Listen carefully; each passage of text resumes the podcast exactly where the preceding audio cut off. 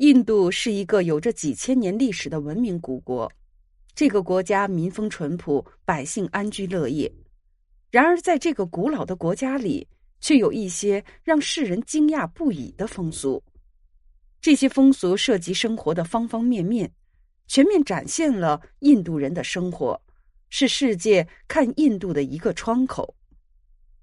相信世界上大多数国家的人们上完厕所之后。都会选择用卫生纸擦屁股，即使在古代没有纸，人们也会用树叶、棉花等所有能够找到的东西擦屁股。到了今天，卫生纸的普及，于是卫生纸制造业成为世界各国都离不开的一个行业。但是在印度却是一个例外，卫生纸在这里并没有占据绝对的市场。论其原因。自然要提到印度的第一怪：上完厕所后不用手指，而要用水冲洗屁股。由于这个习惯的影响，印度人家中的卫生间都会设有冲洗设备。如果条件实在是艰苦，就用一杯水来解决。而且根据习惯，洗屁股只能用左手，左手做了这样的事情，便不可以再去做其他的事儿。这就造成了左右手尊卑有别的情况。接着是第二怪，印度人无论是付钱、传递东西还是吃饭，都只使用右手。如果贸然使用左手，那是极其不礼貌的。其实这还是由第一怪而衍生出来的。对于印度人的饮食，大家也许有所了解，毕竟在中国也有不少的印度餐馆。但是这里要说的是印度奇特的饮食习惯。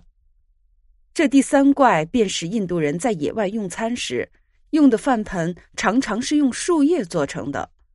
一般来说，这个饭盆是用几片比较大的完整的树叶折叠拼接在一起做成的，内外共有两层，在几片树叶之间的缝隙处用一些细小的枝条缝起来。做好之后的饭盆呈圆形。周围的边缘也往外翘着，就和我们平时所见的金属饭盆没什么两样，只是材质不同而已。由于现在外出的人是越来越多，而且制作这样的饭盆它需要技术，因此这已经成为一种行业。由专门的工人制作出的树叶饭盆，形状和大小都一模一样，令人赏心悦目。如果要追溯这种树叶饭盆的渊源，恐怕没有人能够明确的告诉你它是从什么时候开始使用的。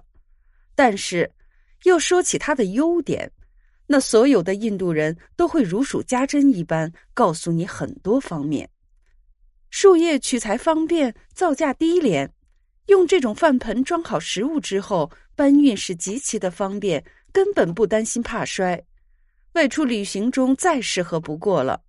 吃完食物之后，这种饭盆就可以就地处理，根本不用洗，并且很快就能够被大自然消化，是既方便又环保。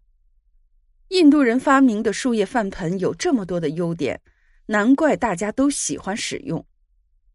说到饮食，必然离不开各类茶水饮料。和其他国家的人不同，印度人是极其喜爱的喝生水。他们不光平时饮用生水，即使到了大饭店，首先要的肯定也是一杯生水。这便是印度的第四怪。虽然大家都知道，开水和生水相比，开水的细菌含量较低，对人体的健康比较好，因此世界上许多国家的百姓都习惯喝开水。但是对于印度人而言，他们好像并不害怕生水中的细菌。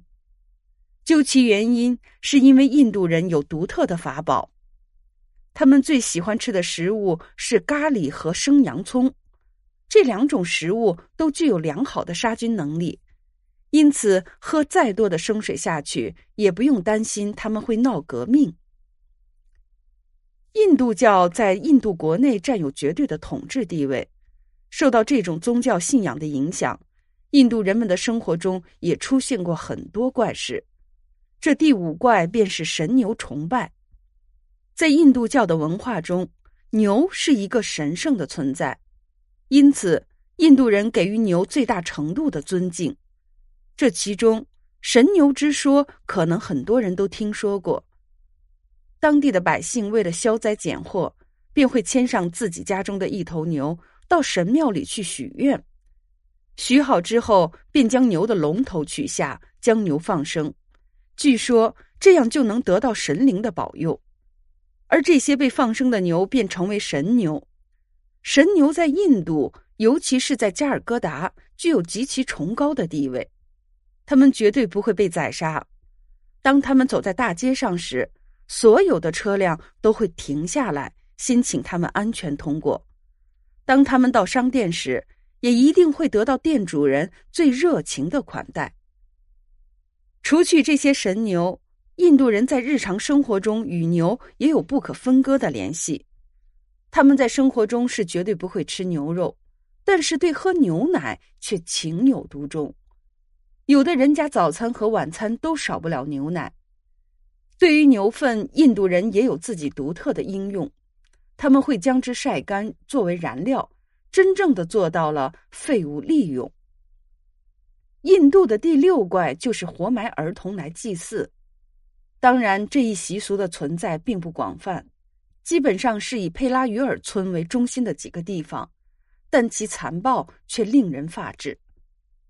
整个祭祀过程是极其压抑的，被选中的儿童先是失去知觉，然后被放进临时的墓穴中，大家一起用土将它掩埋。一分钟之后再挖出来。据当地人说，这样做是为了祭祀两位能够驱赶妖魔的女神，而且参加祭祀的儿童必须是青春期以前的女孩。虽然筛选很严格，过程也很残酷，但是在狂热的信仰之下，村民们还是争先恐后的献上自己的孩子。除此之外，印度还有两怪。一怪是素食主义特别多，那些纯粹的素食者连鸡蛋都不吃，而且吃饭前一定要祷告。另一怪就是侧头表示同意，这与平时人们所说的摇头还是有一定区别的，不是来回摇动，而是向右侧稍微侧一些来表达同意的意思。